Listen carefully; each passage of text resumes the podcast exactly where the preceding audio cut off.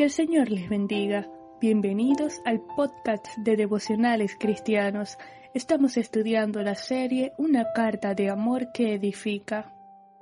Primera a los Corintios capítulo 10 versículos 23 y 24 dicen, Todo me es lícito, pero no todo conviene. Todo me es lícito, pero no todo edifica. Ninguno busque su propio bien, sino el del otro. Pablo viene exhortando sobre el uso responsable de la libertad cristiana y ahora expresa todo me es lícito.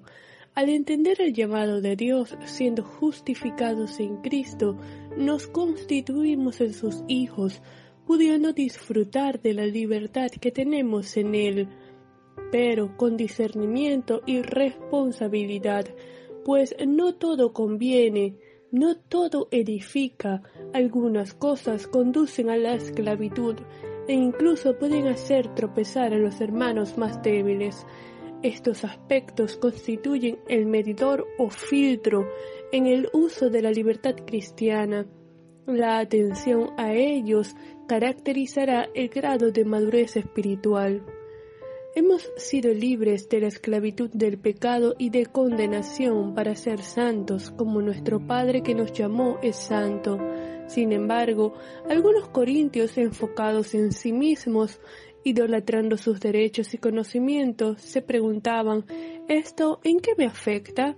Así como hoy, Muchos caminan viendo qué tanto pueden alejarse sin sufrir daños, qué tanto se pueden parecer al mundo y satisfacer sus deseos, proveer para la carne, sin dejar de decir que son cristianos. Pablo nos está exhortando a evaluar si eso que hacemos o queremos hacer realmente nos conviene, si contribuye en nuestro crecimiento espiritual.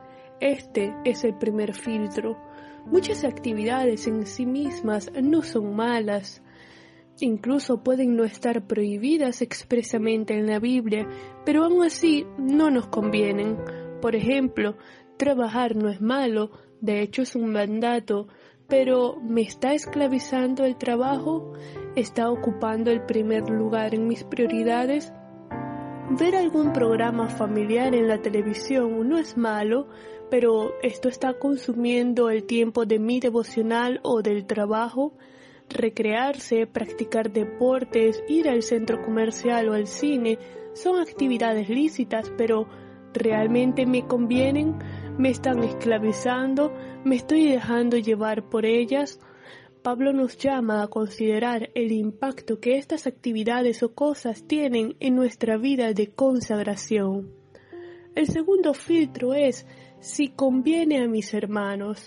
Cuando hemos experimentado el amor de Dios, podremos amar al prójimo como a nosotros mismos.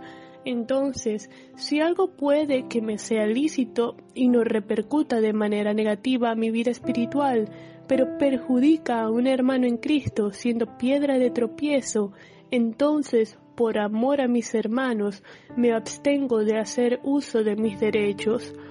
Como creyentes, hemos sido llamados a edificarnos unos a otros, no a destruirnos ni perjudicarnos, sino a amarnos, pensando en el bien, en el beneficio de los hermanos más débiles, para que éstos puedan ser fortalecidos en la fe si comprar y comer carne de los mercados ubicados en los templos paganos era ocasión de caer, era preferible no comprar carne. Jesús enseñó en Juan capítulo 13 versículo 35, En esto conocerán todos que sois mis discípulos, si tuviereis amor los unos con los otros. La muestra máxima de amor la encontramos en Jesús, quien siendo justo murió en la cruz para pagar el precio de nuestro pecado, haciéndonos libres de condenación. Gracias a Dios que Jesús no pensó, bueno, ellos pecaron, que resuelvan o sufran la condenación, sino que en humildad se entregó por amor.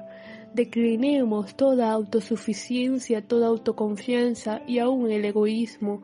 Hagamos todo para la gloria del Padre y la edificación en amor de su iglesia. Vamos a orar. Señor, te damos gracias por tu amor, bondad y misericordia. Gracias, Padre, por tu gracia, por el sacrificio de Cristo en la cruz. Ayúdanos, Dios, a crecer en el discernimiento y la responsabilidad en el uso de nuestra libertad cristiana, que podamos practicar el amor, así como tú nos amaste, que podamos amar a nuestro prójimo. En el nombre de Jesús. Amén.